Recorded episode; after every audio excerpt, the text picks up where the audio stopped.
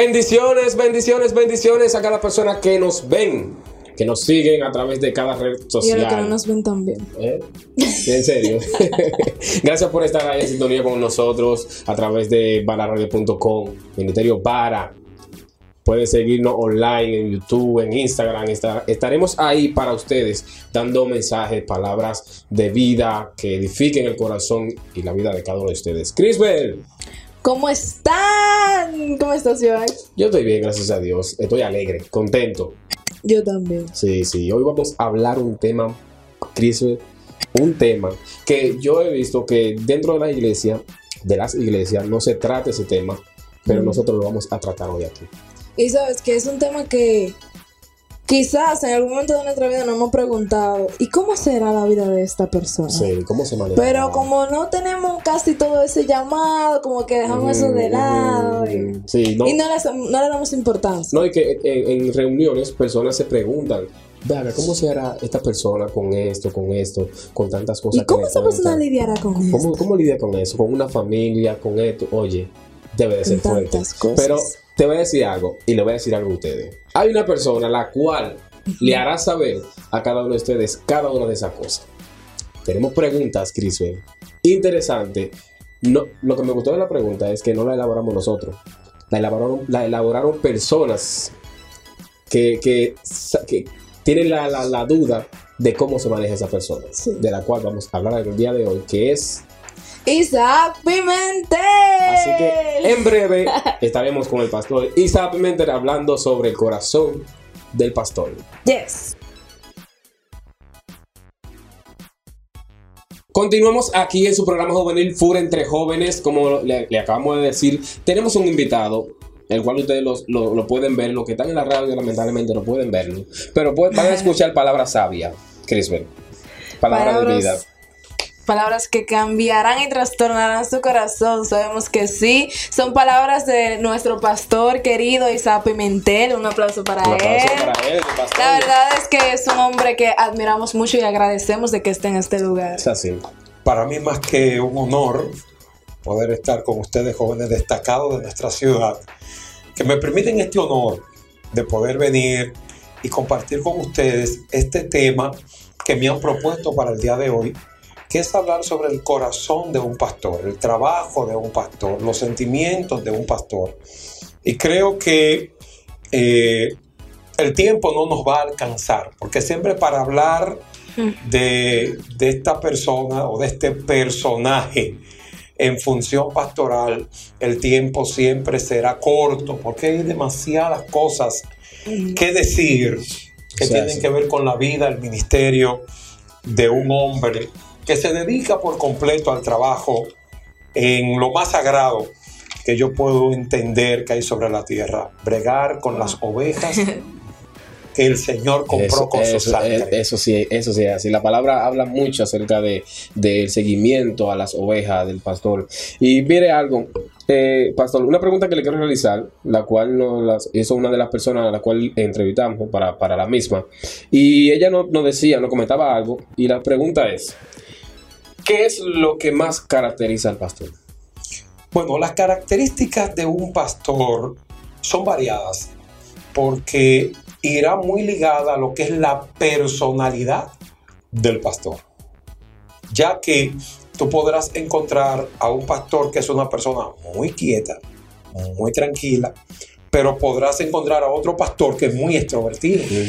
Entonces está muy ligado a lo que son eh, las características propias que definen la personalidad de, de ese hombre o de esa mujer que está llamada a ese ministerio. Por eso tú encontrarás pastores que predican de una forma, pastores que predican de otra, pastores que manejan ciertos problemas de una manera y pastores que eh, la- lo manejan de otra, y pastores que tienen unos niveles de tranquilidad y paz Sí, impresionantes. sí.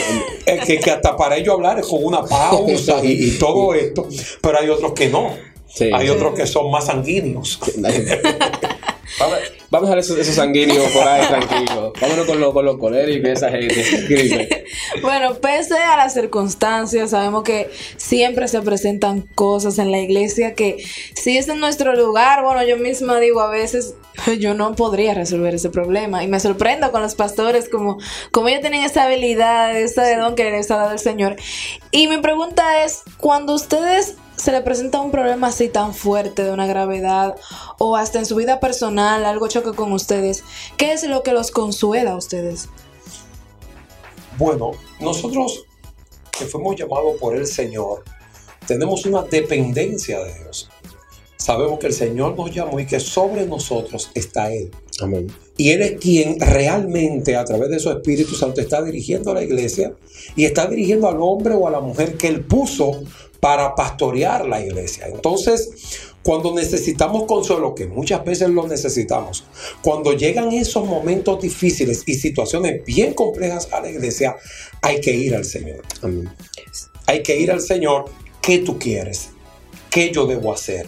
Por eso es que un pastor debe de ser una persona totalmente dependiente de Dios. Wow. Debe de ser una persona de oración con una formación espiritual para poder formar a otros en la fe y en la palabra del Señor. Es así, realmente yo he visto muchos pastores que se han, regi- se han regido por lo que es la, las ideas, la- las temáticas, que esto, vamos a hacer esto porque eso puede resultar. Y se olvidan de que hay una rodilla que deben de postrarse delante de Dios y decirle qué hago, cómo actúo. Una de las principales cosas que tiene que hacer un pastor es ser un hombre de oración. El pastor debe orar y no poco, debe orar mucho. Debe dedicar muchas horas a estar en la presencia del Señor. Porque solo cuando tú aprendes a tú ser dirigido por el Señor, podrás dirigir a otros al Señor. Porque cuando hablamos del pastor, si definimos lo que es la palabra pastor, es un apacentador, es un guía, es alguien que conduce, es alguien que orienta. Entonces, las ovejas necesitan esa voz de dirección que tiene el pastor, pero el pastor necesita la dirección de Dios Sí. para dirigir al rebaño por el lugar correcto o hacia el lugar correcto, hacia el cual el Señor nos está indicando que debemos ir. Pero para ello debe de ser un hombre de oración y con un vasto conocimiento de la palabra del Señor. Porque los problemas de la iglesia tú lo vas a resolver orando y aplicándole la palabra. Wow. Wow. Porque es el manual. Cuando viene donde mí cualquier persona con cualquier tipo de problema, lo primero que yo voy a hacer es buscar en el manual dónde están las respuestas que esa persona necesita. Muy, pero muy fuerte, Cristo. Yo creo que lo podemos dejar hasta aquí ya. ya yo me pregunto, pero creo que lo podemos dejar hasta aquí. Pero vamos a seguir. Mire, pastor, eh, yo sé que eh, tocar su vida personal ya sería entrar muy a fondo, pero hay una parte en la cual usted va a poder mencionar a los que nos, nos siguen y a nosotros que estamos aquí, que, que estamos en la expectativa de lo que usted va a decir. Y es la pregunta es, ¿cuál ha sido su situación más fuerte como pastor? Bueno, la situación más fuerte como pastor es cuando a ti se te enferma alguien en la iglesia y la enfermedad es de muerte Uy. y afecta a una familia completa que tú tienes dentro de la iglesia y la persona es muy querida dentro de la iglesia, por lo tanto a ti también te afecta esta situación. Entonces, cuando tú enfrentas una crisis como esa, donde la iglesia ha orado, la iglesia ha ayunado, eh, se ha buscado respuesta de Dios, y la respuesta que quizás Dios da no es la que el pueblo quiere recibir. Es, eh, para mí eso es lo más complejo que yo he tenido que confrontar como pastor. Y sé que muchos pastores que me podrán estar escuchando y mirando van a concordar conmigo con respecto a esto. Es sumamente difícil cuando tú tienes a alguien ya con una enfermedad terminal y, y está dentro de la iglesia y estamos orando y estamos creyendo y, y se da lo que quizás no estábamos esperando que se diera. Wow, muy cierto. Vaya. No tiene que decir. me, la, me la ha dejado sin palabras, Cristo. Ya, Dios mío. Edgar, ¿qué hacemos con Cristo hoy? Sí, porque es que vienen muchas interrogantes. Entonces, tú vas a tener que ayudar a la gente en su fe. ¿Por qué Dios no lo levantó? Si Él es tan poderoso. En fulano era necesario, Se va- lo amábamos, lo ese- Y queríamos. si el pastor se pone en duda, Eh, ¿cómo y el si el pueblo? pastor entra en duda con el pueblo. Entonces, literalmente, Es un caos. es, una problemática. Wow. Y esa situación es bien, bien difícil para cualquier congregación que le esté enfrentando. Sí, sí, Y más cuando la persona en cuestión es un líder, es una persona con llamamiento de parte del Señor, fuerte, de influencia dentro de la iglesia, que todo el mundo nos comienza a preguntarse qué está pasando, qué está sucediendo. Y el pastor tiene que lidiar con eso, Sí. dar palabras de fortaleza, dar palabras de fe y apoyarse en la soberanía de un Dios que cuando toma una decisión no hay marcha atrás. Wow, muy fuerte. Wow. Queremos recordarle a las personas que se- eh, sintonizan ahora lo que es la radio. Estamos hablando del corazón del pastor. Temas que no se tratan a, a plenitud dentro de la congregación. Hoy lo estamos hablando aquí. Pero vayan al canal del Ministerio Vara y se darán cuenta de que estamos hablando viendo el video. Yes. Ay, Muy bien.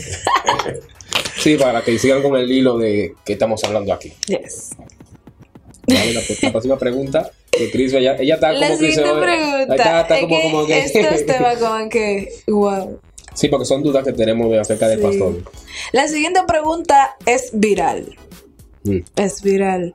Es una pregunta que demasiada gente se hace y que eso ha traído tanta polémica en este siglo XXI, porque no son los anteriores. Tanto, tanto, tanto, y por eso la traímos hoy.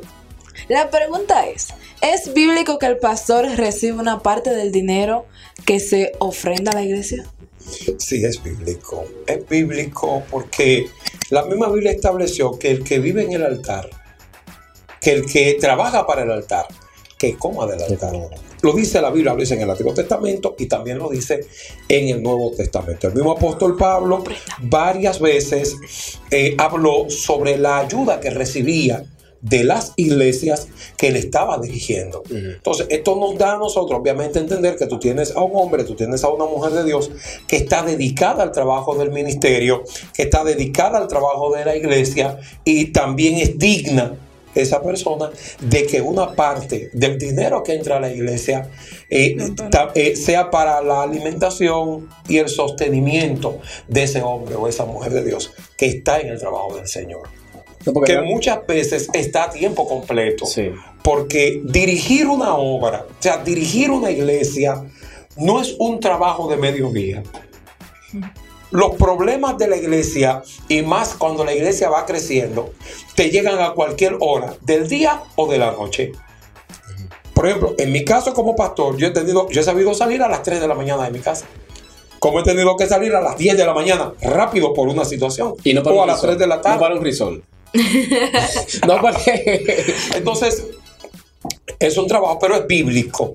Es bíblico, está comprobado en la Biblia de que el pastor puede recibir, debe recibir recursos de la iglesia que pastorea para él poder sostenerse y sostener su familia. Así es. No, porque hay gente que lo que quieren es, pastor, que usted se levante y no tenga con qué desayunarse.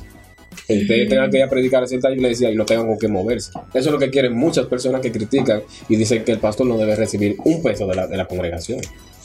Es incorrecto porque es que la Biblia lo establece. Sí. Si la Biblia no lo estableciera, yo creo que los pastores no lo hicieran. Pero la Biblia, la Biblia es quien establece que el pastor sí, y los discípulos, o sea, todo el que administró iglesia en la, en la iglesia tenía de la iglesia, recibía algo de la iglesia. Aunque el dinero que entra a la iglesia es para uso diverso Sí.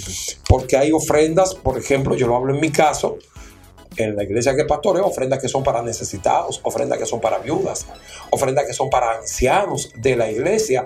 Eh, la iglesia compra muchas recetas, la iglesia ayuda a mucha gente, la iglesia paga algunos colegios de hijos de la casa, o sea, se- se- paga casa en momentos determinados, o sea, resuelve ciertas situaciones que se pueden, eh, eh, que se pueden presentar dentro de, de, de la congregación y se utiliza de ese dinero, que es el dinero que la iglesia con amor, ¿verdad? Trae. Eh, con ese dinero se paga luz, con ese dinero eh, se, se limpia la iglesia, se le da mantenimiento al sonido de la casa, o sea, Sí. porque una iglesia genera gastos. Mucho. Un local genera gasto, hay que darle mantenimiento a la iglesia, vivir arriba de ella. Y todo el que trabaja eh, con lo que tiene que ver equipos de sonido, saben lo costoso que son los equipos de sonido que muchas de nuestras iglesias tenemos. Y cuando se daña un equipo de esto, hay que darle mantenimiento, Hay que comprar, eh, hay que comprar, hay que- y, y todo esto pues se hace con el dinero que entra a la congregación, desde la ofrenda que le damos a un hermano necesitado hasta la compra de algunas cosas y los pagos de servicios que, que- que- que se generan en la congregación y los proyectos también en los que la misma iglesia se, se sumerge. Es así, es así, ¿no? Wow. Si tenía dudas acerca de ese puntito, ya salió de ella. Ahora, hay un punto, pastor, el cual eh, es bien, bien interesante. Y hay muchas muchas personas, esta pregunta nos la hicieron cuando estábamos formulando. Eh, pastor, dentro de la congregación suceden muchas, muchos acontecimientos. Eh, muchas personas se acercan hacia usted, ten- tengo esto, tengo lo otro, diferentes tipos de personas, familias, fuera de la iglesia, amigos, inconversos. ¿Cómo se maneja usted como pastor con tantas informaciones? Bueno, mira, una de las características principales de, de un pastor es que tiene que ser una persona altamente discreta. Las informaciones que llegan a ti, tú tienes que saber cómo vas a lidiar con ellas. Segundo, todo lo que llega a ti, tú tienes que someterlo, como dije anteriormente, a la oración. Tercero, tienes que accionar en base a las informaciones que te están llegando. En mi caso, hay informaciones que llegan que uno la descarta. En momentos determinados dice, no, esto no es muy importante, eh, o esto no va a surtir ningún efecto, son cosas que se quedan ahí. Porque hay cosas que realmente tienen un bajo, eh, ¿cómo decirte? Hay cosas que te la dicen, pero que tú sabes que, que no van a subir, que no van a llegar, y, y tú las dejas ahí. Ahora, las cosas, nivel. las cosas importantes necesitan de urgencia, ¿verdad? Un trabajo pastoral. Entonces, para ello, los pastores nos eh, rodeamos de un equipo de líderes, gente que está con nosotros dentro de la iglesia, que también ellos llevan la carga del ministerio. Porque es importante que entendamos esto, Joan. La mayoría de las informaciones que llegan a oído del pastor no llegan por las personas en cuestión. Llegan por los líderes y por hermanos foráneos a la situación. Porque muchas veces las personas cometen un error dentro de las iglesias. Y es que con el último que van a hablar es con el pastor. Con el vacío, realmente. O sea, a veces tú tienes un movimiento dentro de la iglesia y tú no lo sabes. Hasta que llega alguien, mire pastor, está pasando esto, está pasando aquello, pero porque fulano no se me acercó. Y a veces son personas tan cercanas a ti. Sí, sí. Pero la figura del pastor a veces como que genera temor en cierta gente. Eh, o, a veces también son algunos que te, que te quieren sobrecuidar. Porque está el que, el que dice, el pastor tiene muchos problemas. Ya tiene muchas situaciones. Yo no le voy a llevar No a un problema carga. nuevo.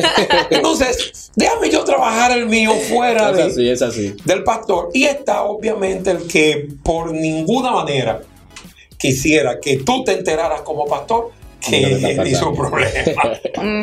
O que él tiene un problema por el tipo de problema que es y a veces por la naturaleza.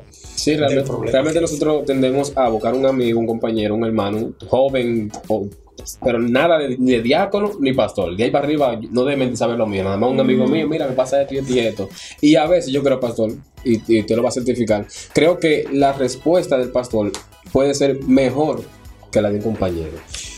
Mira, te voy a decir algo.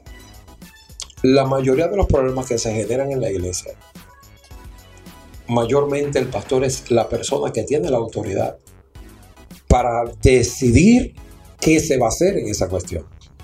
Ahora bien, y muchas veces para resolver el problema que se está generando.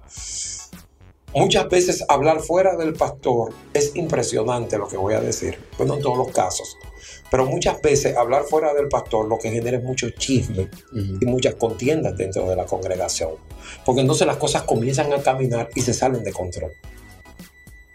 Entonces, ¿qué acontece? Cuando las cosas se manejan con el pastor, en la mayoría de los casos el pastor quiere manejarla con cierto nivel de hermetismo, ¿verdad? Para que no afecten a gente que tú tienes dentro de la iglesia, que eso no le va a beneficiar Sí. a ellos en su fe.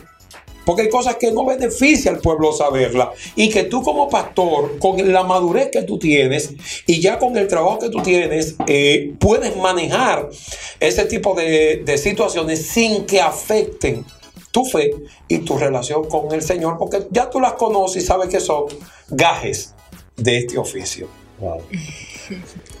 Le dijimos que iban a aprender mucho. Bueno, La siguiente pregunta es, aparte de Jesús, que es el buen pastor, ¿qué otro pastor usted admira? mi papá. Mi papá. Yo fui formado debajo de mi papá. Mi papá, cuando yo nací, ya él era pastor. Entonces, yo estuve bajo la tutela pastoral de él hasta los 21 años. Y siempre cuando yo veía a mi papá, yo asumía que era el tipo de líder que yo quería ser. Cuando yo lo veía predicar, yo, yo decía, yo quiero predicar como él. Cuando yo lo veía enseñar, yo decía, quiero enseñar como él. Mi papá es un hombre altamente inteligente. Tiene 75 años de edad actualmente, pero tiene la mente lúcida. Ese, o sea, mi papá tú le hablas de la mayoría de los temas y él tiene respuesta y respuesta certera. El hombre tiene conocimiento mucho de historia, es tiene un conocimiento de las escrituras impresionante. O sea, sentarte a hablar con él, de él emana sabiduría. Wow. Entonces siempre ha sido como eh, la persona que más ha influenciado mi vida. Me doy a entender. Cuando yo lo veo a él, aún hoy que él no está pastoreando, él se congrega en la congregación que yo pastoreo, era allá que me doctrina a los nuevos creyentes en la iglesia. Y, y- y trabaja también con un grupo dentro del departamento de escuela bíblica, hay un grupo que él lo, lo está formando.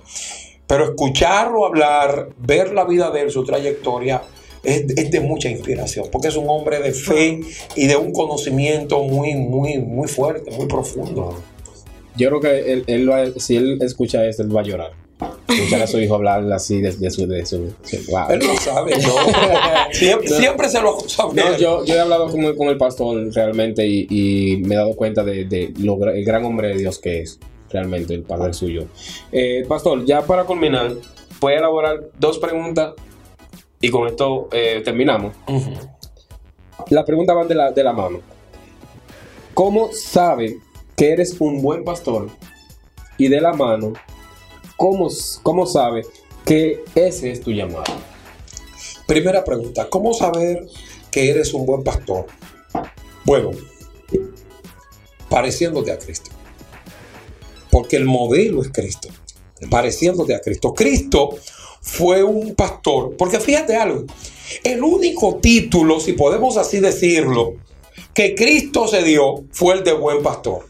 Digo, yo soy el buen pastor. Wow.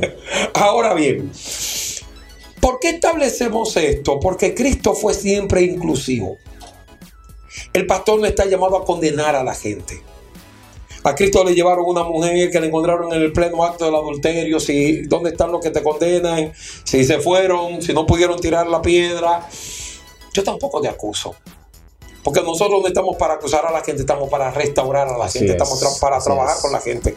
Jesús fue donde los pecadores, donde los necesitados, donde la gente que la mayoría de la sociedad rechazaba. Cristo fue donde esa gente, Cristo fue donde los enfermos.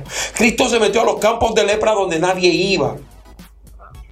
Entonces, Jesús eh, eh, tenía ese amor y esa pasión por la gente que pasaba noches orando para ir a ministrar a un pueblo que estaba sediento por una palabra fresca del Señor que cambiara, que cambiara su vida. Entonces, eh, eh, eh, ese es el, para tú sentirte que estás haciendo algo, parecerte a Cristo. Amar a la gente, entregarte al trabajo del Señor, ¿verdad? Y sentir en tu corazón que este es tu llamado, que esta es tu vocación, que para esto Dios te llamó, porque el pastor siente a tal manera que llega un momento donde ya tú no te puedes vincular del llamado. Y no voy a decir que es un llamado fácil. Es más, yo que he sido evangelista toda mi vida, porque aunque soy pastor, también hago el trabajo Sí. de, evangeli- de evangelista, te puedo decir a ti. El evangelismo es el ministerio más lindo que hay para mí. Y eso tiene un porqué. Tú llegas a una iglesia donde prepararon todo un ambiente, prepararon todo un culto, la iglesia está llena de gente hasta la calle, la gente decoró, la gente eh, se preparó para ese evento, tú llegas allí, le das el mensaje, terminas de predicar y por ahí no te vas. Cuando tú eres pastor, es todo lo contrario.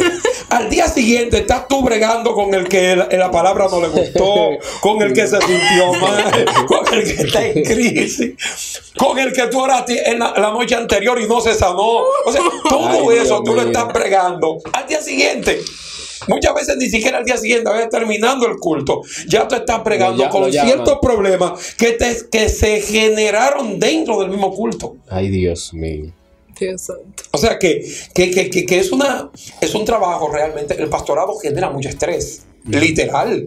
Porque muchas las cosas que te vienen, son muchas las cosas con las que tú tienes que, Lidiar. que lidiar cada día. Ahora, mi secreto, si, puede, si puedo eh, llamarle secreto, es, es el siguiente. Yo siempre le digo al Señor, mira Señor, las ovejas no son mías, son tuyas.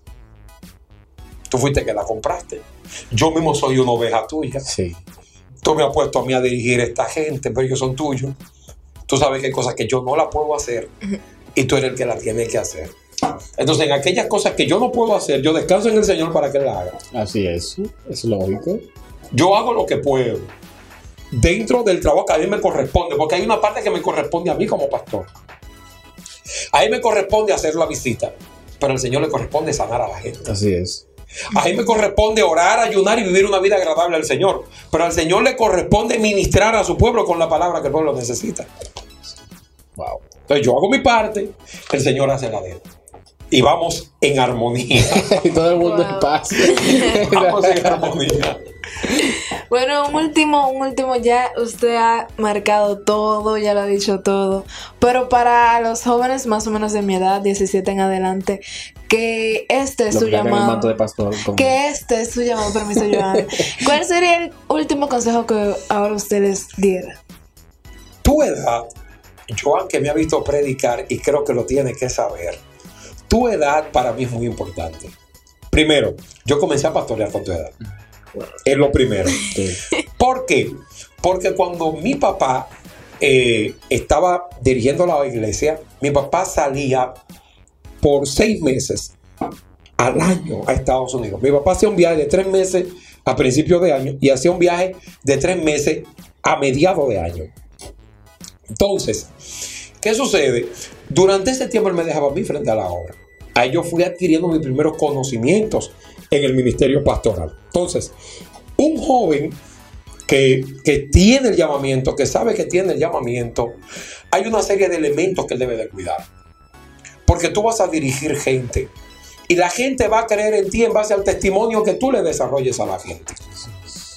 Por lo tanto, un joven con llamamiento al ministerio y más a un ministerio tan, tan demandante de testimonio, todos demandan testimonio, Sí. pero el ministerio del pastor demanda un, un- un- demanda un testimonio supremo. Sí, sí. Y, y, y vuelvo y te repito, tú vas a una iglesia y predicas, la gente ahí no te conoce, te vio una noche. Mañana esa gente no está en tu casa contigo. El- el- la gente que tú estás pastoreando tiene acceso a información tuya, sabe de ti, sabe cuando tú te enfermas. Son la gente que te visitan, son la gente que te ven el día que tienes una crisis. ¿Me doy a entender? Entonces, eh, eh, es una iglesia que te conoce. Y es una iglesia a la cual tú tienes que dar un testimonio de fe, de que tú eres un hombre de Dios, de que tú le has creído a Dios y que ellos pueden estar convencidos de que el hombre que los está dirigiendo es un hombre de Dios. Entonces, eh, ese testimonio, esa entrega al Señor en medio de, de la juventud. Ah, yo tengo un llamamiento pastoral, perfecto. Eh, tengo que guardarme, tengo que vivir para Dios. Pero también hay algo importante y no sé a qué se debe. Lo he hablado con varios pastores que comenzaron jóvenes. Y es que la mayoría de los pastores que comienzan con una edad joven o entienden temprano que tienen ese llamamiento, no sé a qué se debe. Pero comenzamos a vincularnos a personas muy mayores, con mucha experiencia, y siempre nos gusta estar donde hay pastores. Escucharlo, oírlo, conocer sus vivencias. Le hacemos muchas preguntas a personas que están en el ministerio pastoral, porque hacia ahí es que vamos. Entonces, eso nos apasiona, nos llama, aunque pudiera darse el caso también, como fue el caso mío, que yo nunca quise ser pastor. Yo amé el ministerio Oye. después que estaba en él. Hoy en día hay muchos que no. Imagínate. No, pero es que, es que cuando Dios te llama, muchas veces tú no estás de acuerdo. Sí, sí. Porque el llamamiento no necesariamente eh, eh, eh, tú estás de acuerdo, pero ya cuando el Señor te pone en el ejercicio, observa algo, ya para concluir. Moisés. Moisés se le negó a Dios para ir allá en el monte cuando Dios se le apareció en Getsemaní. En Getsemaní, no en Sinai, en el monte Oré, por medio de la zarza. Y se le negó para ir a dirigir el pueblo. Él no quería dirigir ese pueblo. Mas, sin embargo, después vemos que el Señor le dice en un momento donde Dios se irá con el pueblo, porque el pueblo ha desobedecido al Señor y ha levantado un Dios falso. Eh, vamos a matar a este pueblo y vamos y te voy a dar otro pueblo. Y él dice, no, mejor quítame a mí de tu libro. En otras palabras, él se sacrifica a sí mismo para que el pueblo que él está dirigiendo, el Señor tenga misericordia de él. Aquí vemos el amor que él desarrolla hacia un pueblo que en principio se negó a dirigir. Wow. Me, me- me estoy dando a entender. Entonces, muchas veces cuando Dios te llama, cuando Dios te llama, tú no estás de acuerdo, tú no quieres, pero el Señor siempre es más poderoso que nosotros. Y al final terminamos amando y sacrificándonos por aquello para lo que el Señor nos llama. ¡Wow! Aleluya. Real. Real. Bueno, esto Esto, ha sido algo totalmente increíble. Muchas gracias por llegar hasta este momento y haber escuchado todas estas palabras de parte de Dios. Bendecimos tu vida. Esperamos que el Señor siga trabajando en ustedes por medio de nosotros. Bendecimos de una manera especial al pastor Isaac Pimentel. Sí, que el Señor gracias. siga obrando en su vida, en su corazón, en su mente, en su espíritu y que no se detenga hasta el día de su venida. Amén. Gracias a todos y nos vemos en el próximo programa. Adiós. Hasta la vista.